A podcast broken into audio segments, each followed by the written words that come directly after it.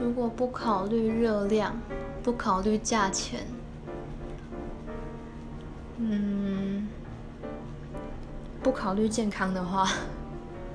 我很我很喜欢吃韩国的泡面，还有一些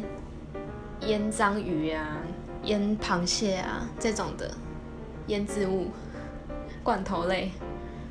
罐头类，台湾的罐头我也喜欢吃，像是什么。